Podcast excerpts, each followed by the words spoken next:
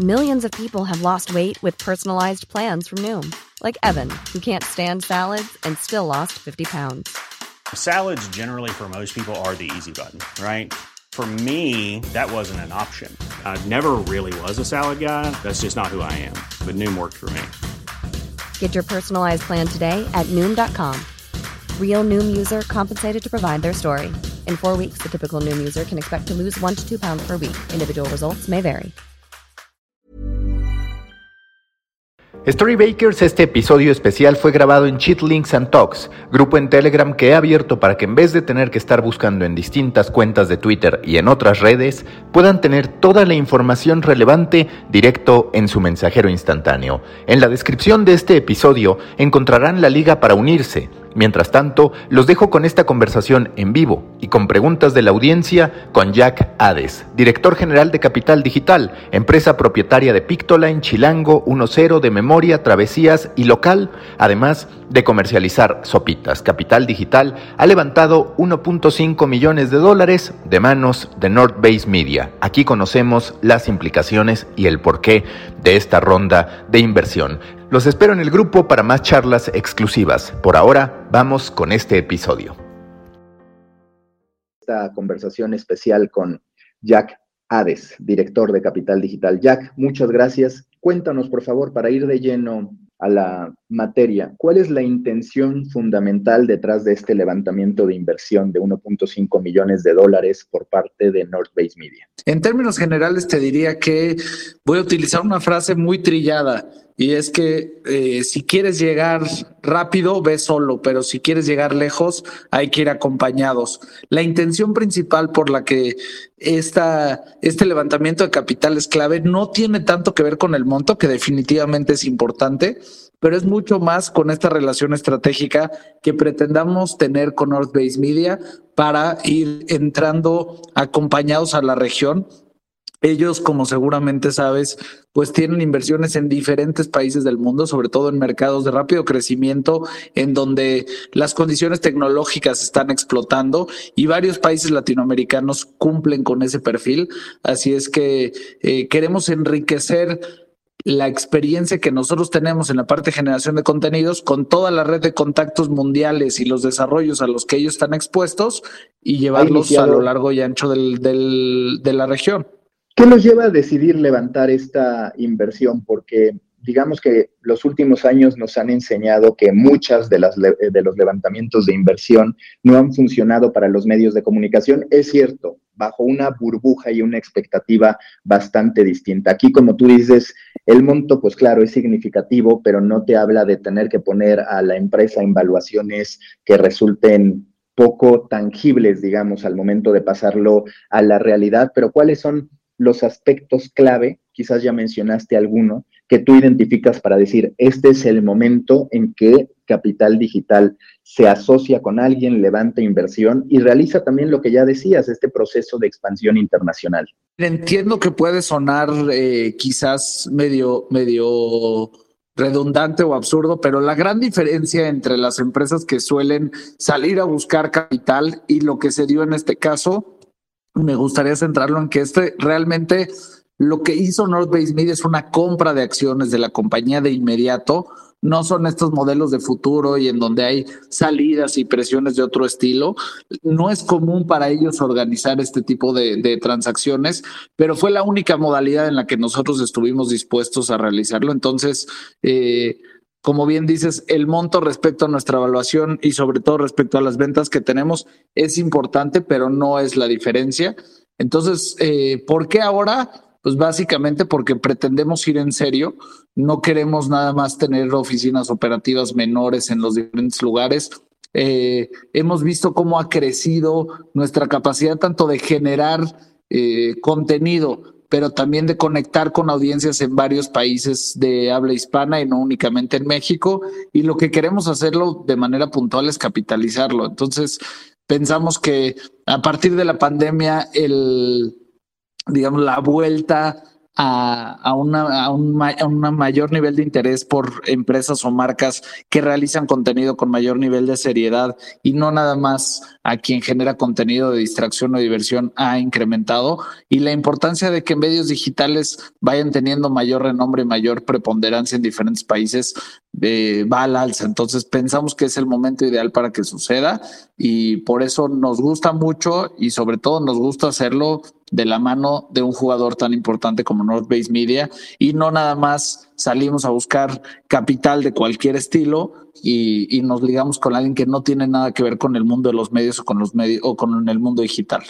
¿Qué porcentaje de la empresa termina adquiriendo North Base Media? Eso sí es eh, un tema ligeramente eh, eh, ¿cómo decirlo?, privado en términos generales, pero te diría que está por debajo de, del 10%. Vale, oye, te quiero preguntar, hoy se habla mucho de esta oportunidad de tener medios en español globales o marcas de contenido globales. Claramente los creadores de contenido independientes lo están logrando. Está el caso de Ibai que trasciende por todos lados. Está el caso de algunos medios como Infobae que bajo su manera lo están logrando.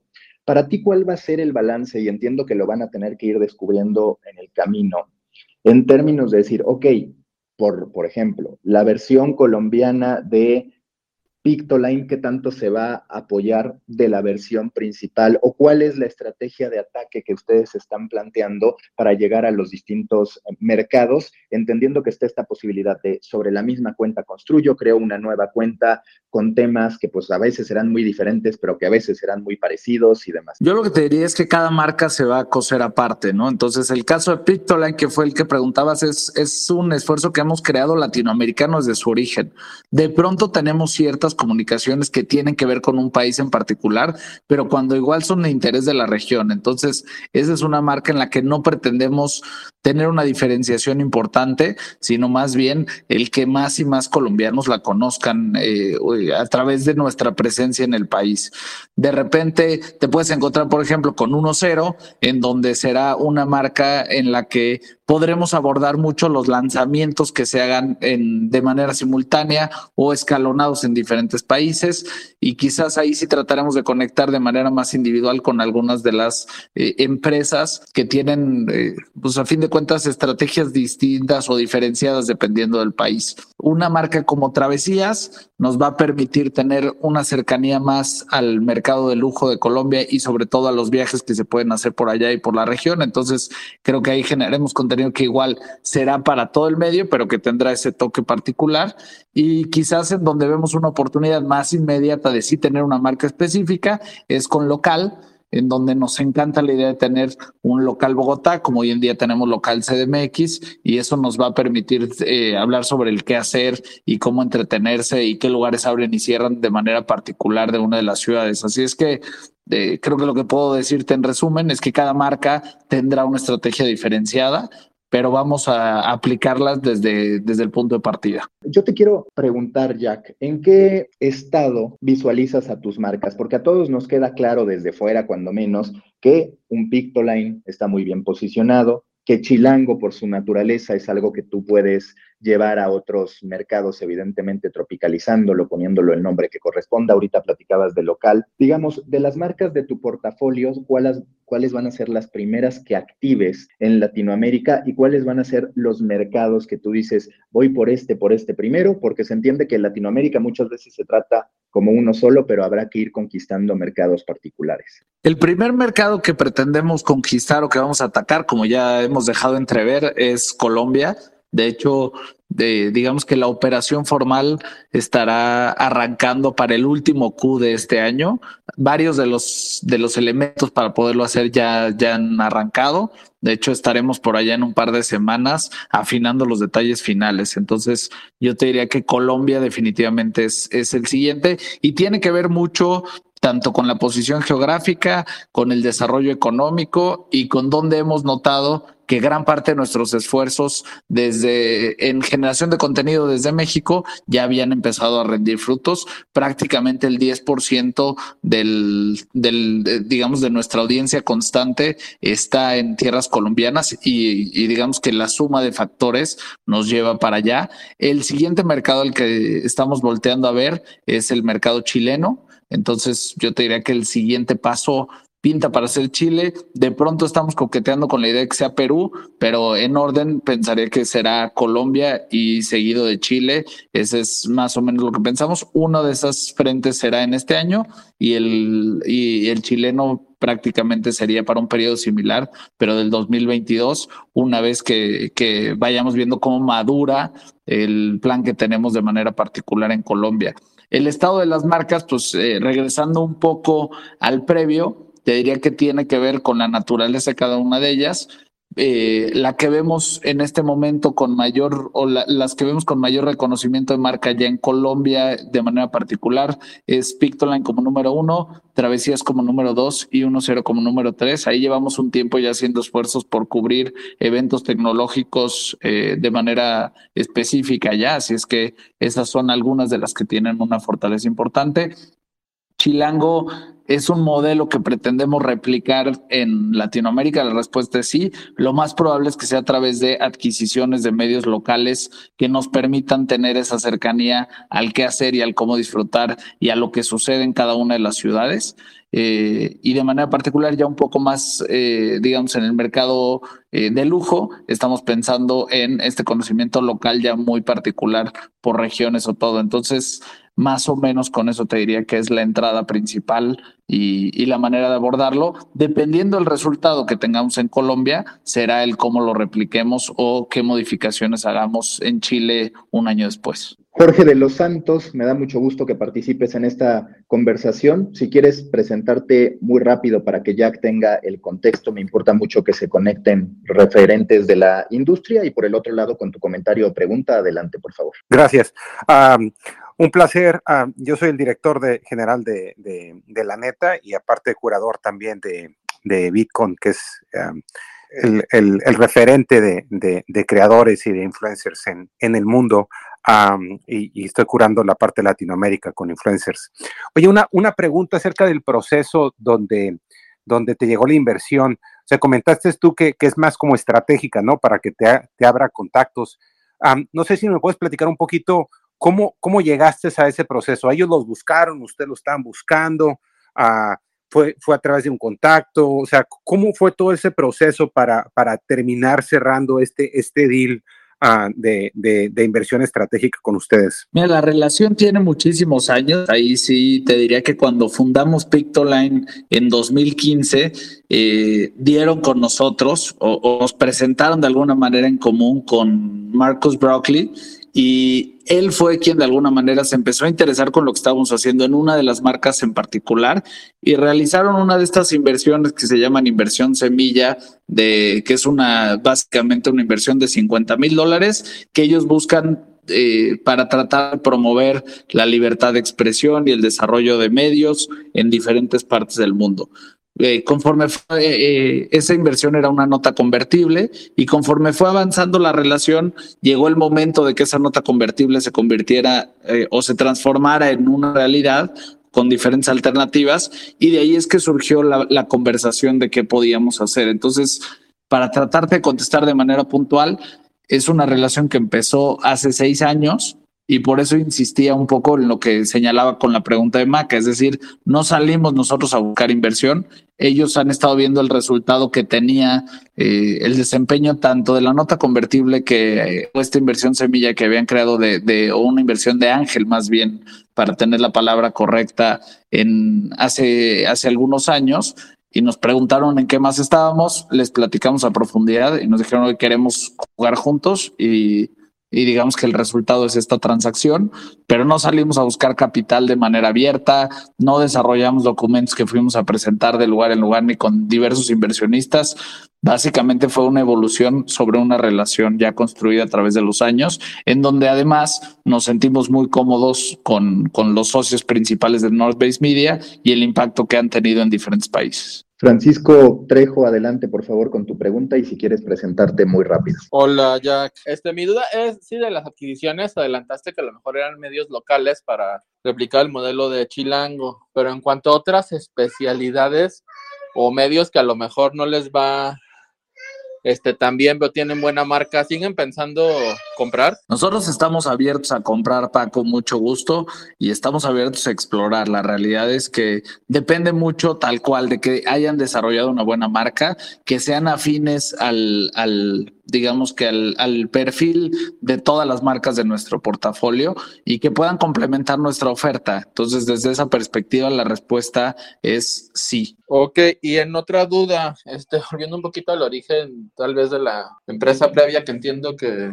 que fue Capital Digital, este, frente, bueno, y el más por más, este, inversiones en impreso, pues principalmente son en la Ciudad de México. ¿Piensan seguir con, con, el, con el impreso? Que tengo entendido que es lo mejor del Internet, pero en print. O sea, el caso de Más por Más en particular eh, no es parte de Capital Digital, sí es oh. parte del holding completo en el que nos encontramos. Entonces ya como Grupo Yota tienen diferentes o tenemos diferentes inversiones. Una de ellas está en el periódico Más por Más y ese va a continuar. Tuvo un año complicado por la pandemia, como se imaginarán, sobre todo por la modalidad de entrega que, que llevaba, pero la verdad es que el equipo se rifó y le dio la vuelta de, de buena manera. Entonces yo diría que no estamos peleados con las inversiones en impreso, pero Capital Digital en específico sí está mucho más focalizado en marcas que, o sea, que viven y que crecen en el contexto digital de manera natural y a lo mejor en ocasiones tienen salidas como Chilango en su revista y lo mismo en Travesías, pero nuestro foco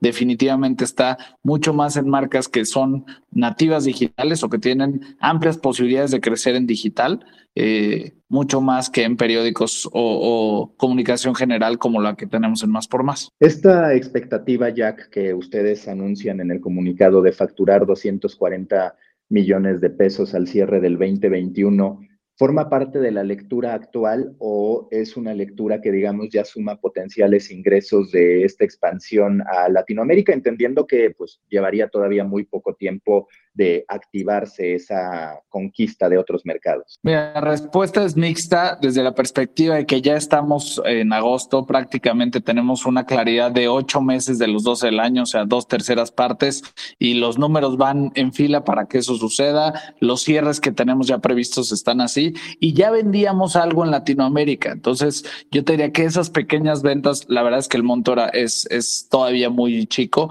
forman parte de ese número, pero no estamos esperando un incremento a partir de, este, de esta noticia en estos momentos. Realmente la apuesta en Colombia tiene mucho más que ver con lo que pretendemos que suceda en el año entrante o los próximos dos años que lo que está pasando en este momento en particular. En términos porcentuales, digo, un, un poco en el podcast anterior que grabé con Gus Guzmán, él me hablaba de porcentajes, pero digamos, de estas proyecciones que tú tienes, ¿qué porcentajes corresponden a qué marca? Solo para, para, que la gente tenga un contexto de cómo están monetizando sus productos y demás? Pues mira, básicamente te diría que eh, entre Pictoline, Chilango y Sopitas, cada una está en el orden del 20 a 25% del pastel. Eh, números más, números menos, o sea, alguna marca un poco más, un poco menos, pero son marcas que están muy parejas en sus ingresos. Eh, en cuarta posición ya viene 1-0 como, como es alternativa. Travesías apenas ha sumado al portafolio, entonces está muy cercano al, al porcentaje que lleva 1-0, que te diría que si estábamos hablando que ya estábamos en un 60, un, bueno, realmente un 70 entre las tres primeras, con estas dos llegamos a un 90 y ya complementas con de memoria y con local el resto del pastel, estamos hablando del local, tiene un poco más de fuerza ya, estamos a lo mejor en un 7% y de memoria en un 3%. Sergio, vamos con tu comentario. Ya tienes activo el micrófono. Hola Jack, buenos días. Uh, mi nombre es Sergio Villalobos. Este, por una pregunta, por ejemplo, 2021 se ha posicionado como el año donde menos han invertido en medios digitales. ¿Tú qué nos podrías comentar para que los medios digitales se mantengan todavía atractivos y puedan seguir atrayendo este, inversión? Pues yo te diría que eh, realmente para nosotros ha sido lo contrario, ¿no? la escalada desde el 17-18 ha sido sumamente positiva.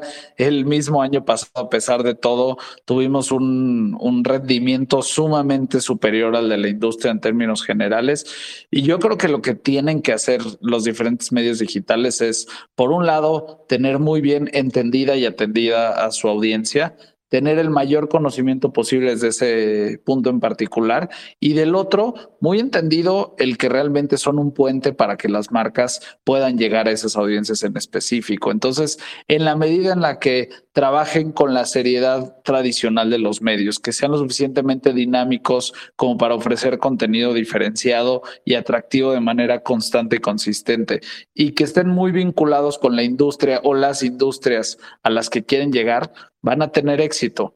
En la medida en la que pretendan replicar lo que están haciendo otras figuras, que no le den la seriedad a las piezas, que sigan corriendo por eh, cubrir el tuit o llegar a la nota o llegar a un número en vez de darle la profundidad completa, que eso es lo que se espera de los medios, entonces seguirán sufriendo por eh, los ingresos porque a fin de cuentas las marcas van a poder asignar sus presupuestos dependiendo del nivel de especialización y de perfilamiento de cada uno de los medios. Si quieren llegar de manera masiva, eh, con cierto nivel de perfil, lo van a poder hacer a través de las diferentes herramientas que las redes sociales o que el mismo Google permiten. Así es que yo creo que esa es un poco la clave y bueno, ser obsesivos en que sus marcas crezcan, obsesivos en conocer bien a su audiencia y sobre todo no nada más a quien ya lo sigue, sino a la que pretenden llegar de manera clara. Oye, Jack, yo te quiero preguntar, ya hemos hablado de cómo van a crecer tus marcas hacia Latinoamérica. En cierto modo también hablaste de potenciales oportunidades para adquirir eh, algunas propiedades que complementen el portafolio.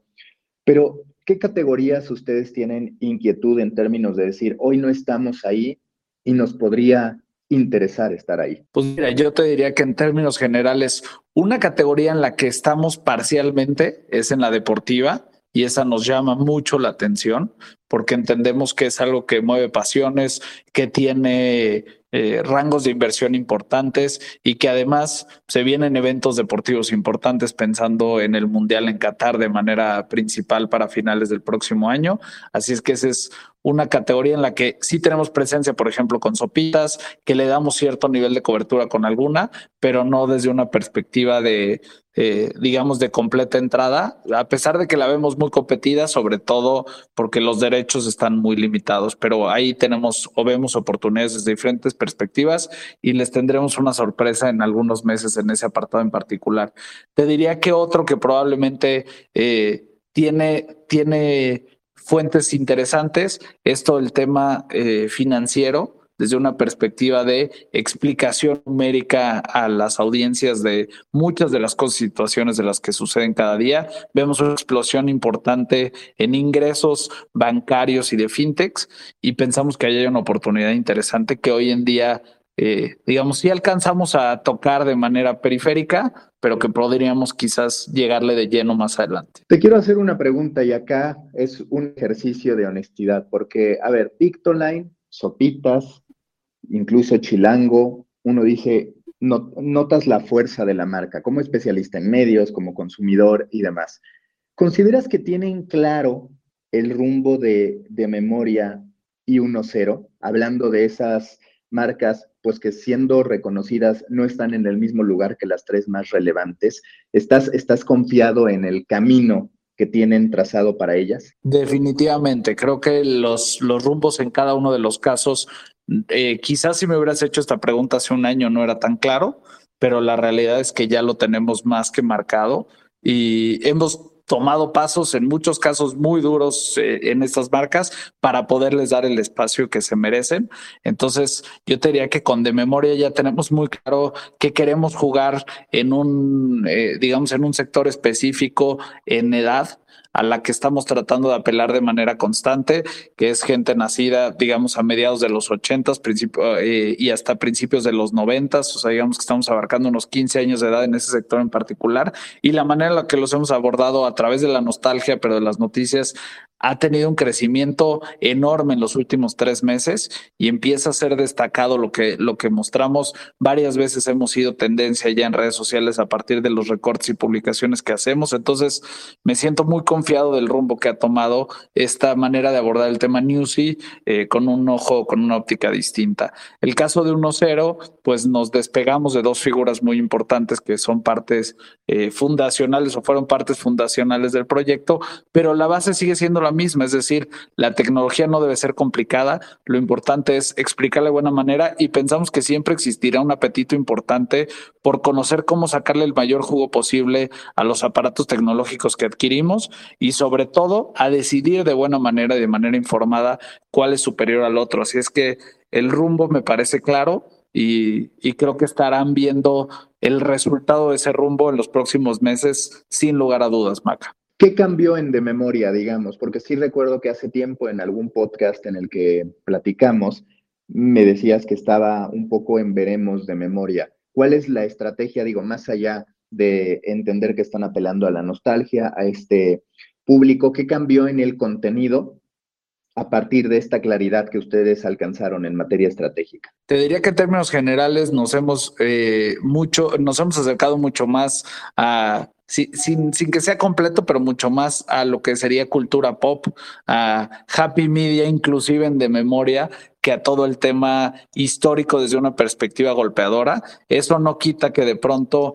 abordamos temas complejos o complicados a partir de la información que observamos, pero en lo que nos hemos centrado es en traer al, o sea, la apelación de la memoria o de la nostalgia tiene que ver con el presente y el futuro, no necesariamente con el pasado. Y ese entendimiento es lo que nos ha llevado a conectar de mejor manera con la audiencia de manera consistente. Entonces, yo creo que ese es parte del secreto. Y por otro lado, si modificamos, esto no te diría que no es fundamental, pero sí modificamos formatos, sí modificamos eh, varios de los elementos que formaban parte del, del proyecto para que pueda de, eh, digamos, para que pueda conectar de la manera en la que se los estoy narrando.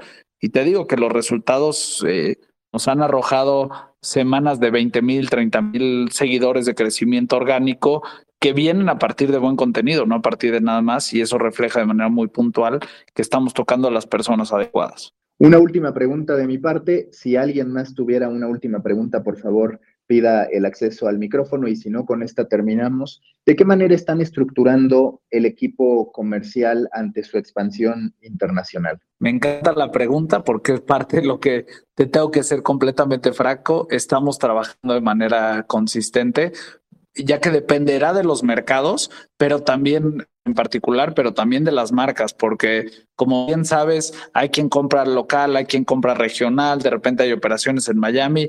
La operación en general y todo el tema de ingresos está bajo la tutela de Janela Carvajal, que también ha compartido espacios contigo. Ella es nuestra VP de Revenue y es, o sea, digamos, a fin de cuentas, el reporto máximo en todos los apartados de ingresos radican en, ella, ¿no? tendremos un equipo especializado en que estará en Bogotá y que dependiendo de los clientes irá atendiendo de manera diferenciada. Entonces, hay clientes que ya empiezan a, abordarnos o ya tienen relaciones con nosotros a nivel regional y hay otros que pretendemos atacar de manera local muy puntualmente en cada uno de los países. Así es que diría que en términos generales, los clientes a los que podemos venderles desde una perspectiva general, lo pretendemos manejar desde aquí eh, en la medida de lo posible los casos específicos de Colombia los iremos atacando. Habrá un equipo, insisto, especializado en el mercado en Bogotá y le reporta Yane eh, de, manera, de manera directa en términos de ventas. Listo, Jack. Muchísimas gracias por tu disposición, por haber participado en este chat en vivo que también podrá revivir la gente tanto en el grupo de Telegram como también en el feed del podcast de The Coffee. Muchas gracias, Jack. Al revés, muchísimas gracias a ti, Maca, y a sus órdenes. Eh, felices de poder compartir con ustedes lo que estamos haciendo y seguiremos llevando a cabo en Capital Digital. Y ojalá podamos tener más espacios de, de comunicación y que sigamos construyendo este, este medio de medios juntos. Gracias, Jack. Que estés bien. Tired of ads barging into your favorite news podcasts? Good news. Ad-free listening is available on Amazon Music for all the music plus top podcasts included with your Prime membership. Stay up to date on everything newsworthy by downloading the Amazon Music app for free or go to amazon.com slash news ad free. That's amazon.com slash news ad free to catch up on the latest episodes without the ads.